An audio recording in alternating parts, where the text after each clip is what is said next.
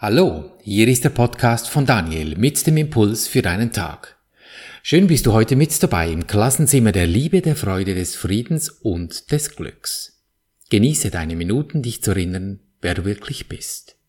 Das Thema heute, deine glücklichen Traumnotizen. Nun, wie ist es dir diese Nacht ergangen mit deinen Traumnotizen, die wir im gestrigen Podcast als Übung besprochen haben? Hast du es geschafft, einen deiner Träume zu notieren? Oder hattest du den Eindruck, du hast jetzt vielleicht gar nichts geträumt? War das eine oder das andere der Fall? Bleib dran. Lass dein Schreibzeug und den Notizblock neben deinem Bett und sage dir vor dem Einschlafen, dass du beim nächsten Traum ermachen, erwachen möchtest, um ihn zu notieren. Du brauchst nicht hellwach zu sein. Kurz Licht machen und kritzeln das reicht schon. Mit etwas Übung wird es dir gelingen. Was auch hilft ist, wenn du noch nie ein Traumtagebuch geführt hast, dass du am Morgen einmal aufschreibst, an was du dich noch erinnern kannst. So tastest du dich allmählich an diese aktive Rolle heran. Dr. Google übrigens hat auch viele Tipps und Tricks, wie du Träume bewusster wahrnehmen kannst. Was du vor allem feststellen wirst, ist die Absurdität der Träume, wenn du diese Beobachterrolle übernimmst. Dass du, während du träumst, den Eindruck hast, das Träumende, es sei komplett real.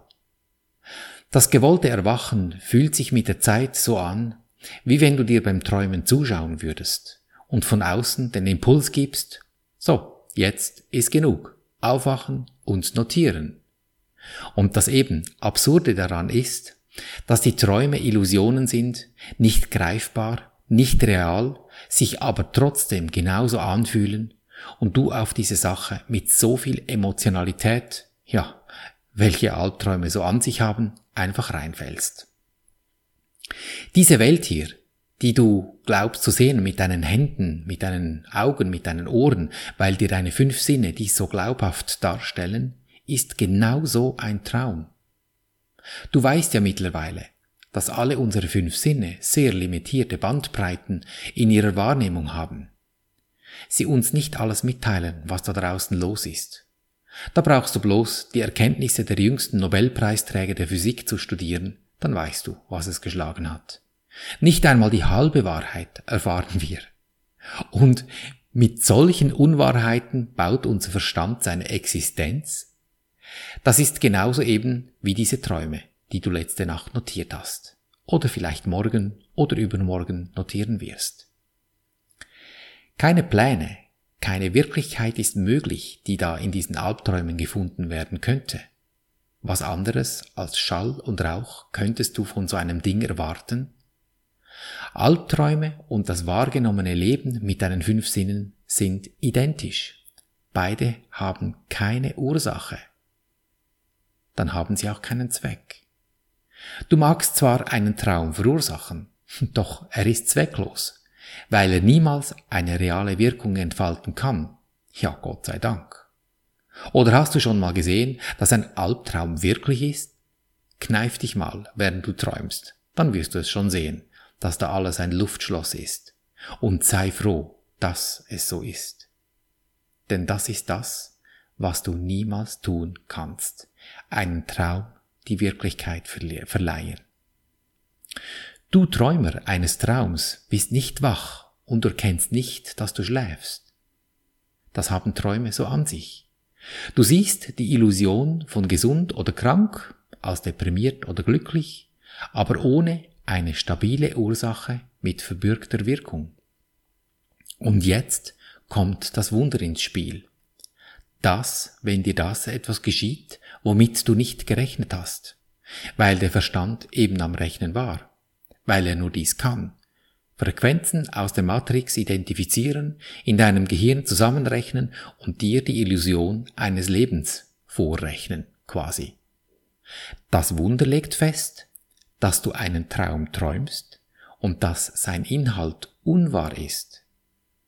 Es verändert ihn also von Ach, so ist es doch in diesem Traum zu Oh, wie schön, welch Wunder ist geschehen, da ist ein Parkplatz aufgetaucht, wo ich parkieren kann. Du kennst die Dinge im Leben, wenn sie sich wie von Geisterhand verwandeln. Also wie in den Träumen, so etwa. Aber einfach im sogenannt richtigen Leben. Und genau das ist ein, ein entscheidender Schritt im Umgang mit Illusionen. Niemand hat vor Illusionen Angst, wenn er wahrnimmt, dass er sie selber erfunden hat.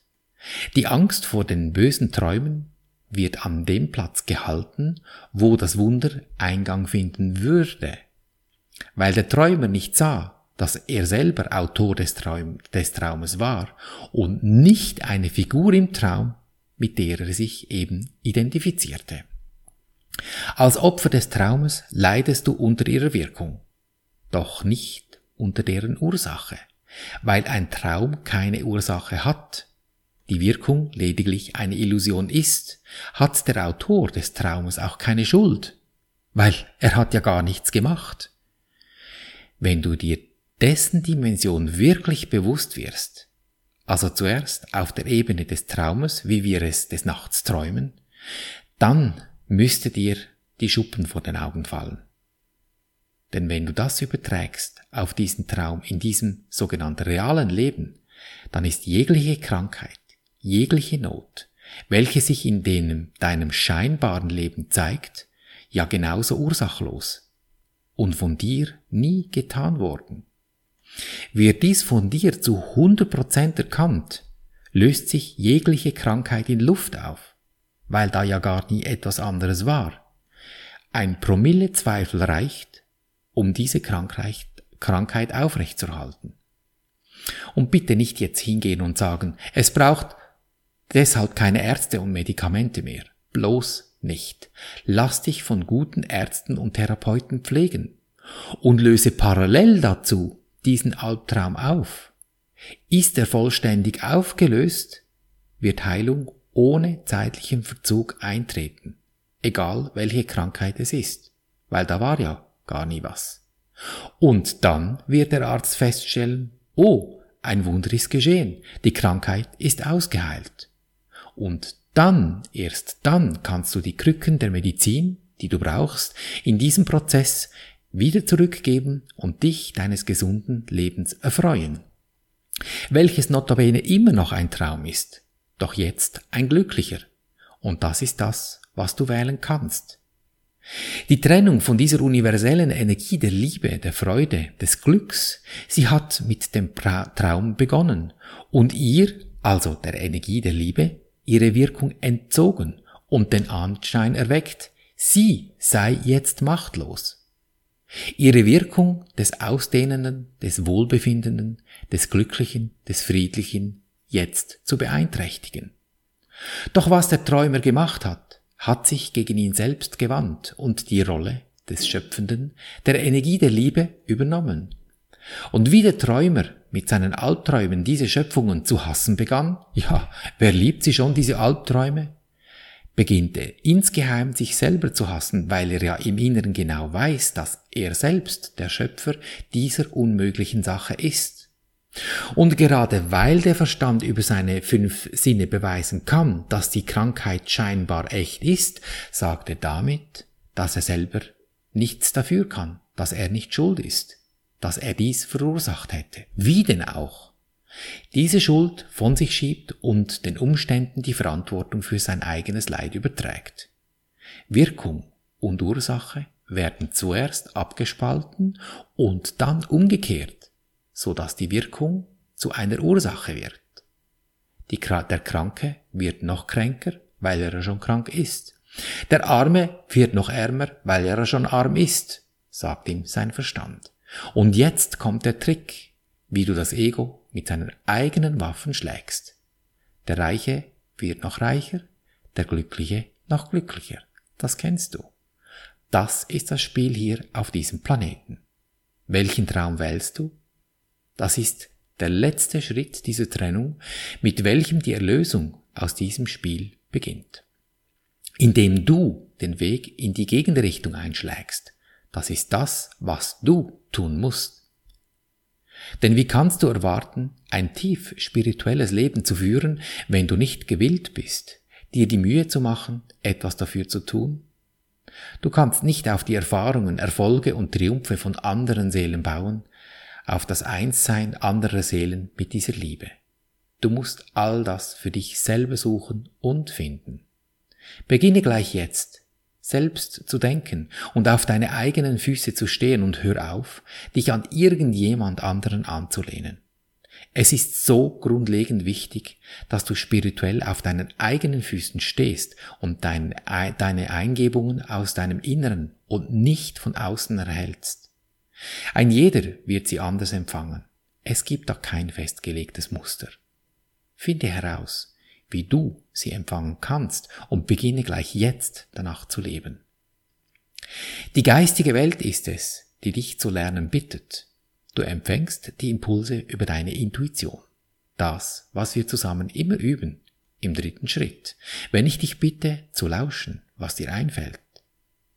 Die geistige Welt zeigt dir damit auf, was, ich, was sie dich lernen lassen möchte und zeigt dir damit, dass ihre Wirkungen das sind, was du willst. In ihren Träumen der Vergebung, des Segnens, dann wenn du deine Sicht berichtigt hast und dies auch fühlst, in ihnen werden diese Wirkungen der vorherigen von dir aufgehoben, von deinen verhassten Feinden, werden Freunde. Ihre Feindschaft wird mit dem Segnen jetzt als ursachlos gesehen, weil sie gar nie gemacht wurden und daher niemals Wirkung hatten. Das Wunder bringt die Ursache der Angst zu dir zurück und zeigt dir, dass sie keine Wirkung hat. Und wo Wirkung vergangen ist, ist keine Ursache vorhanden. Das ist der Trick. So wie du in den Irrgarten geraten bist, gehst du einfach rückwärts wieder hinaus. Du drehst dich einfach um 180 Grad. Von schlecht zu gut, von schwierig zu schön. Das sind deine glücklichen Traumnotizen. Ich kann dir lediglich zeigen, wie es geht. Machen darfst du es selber.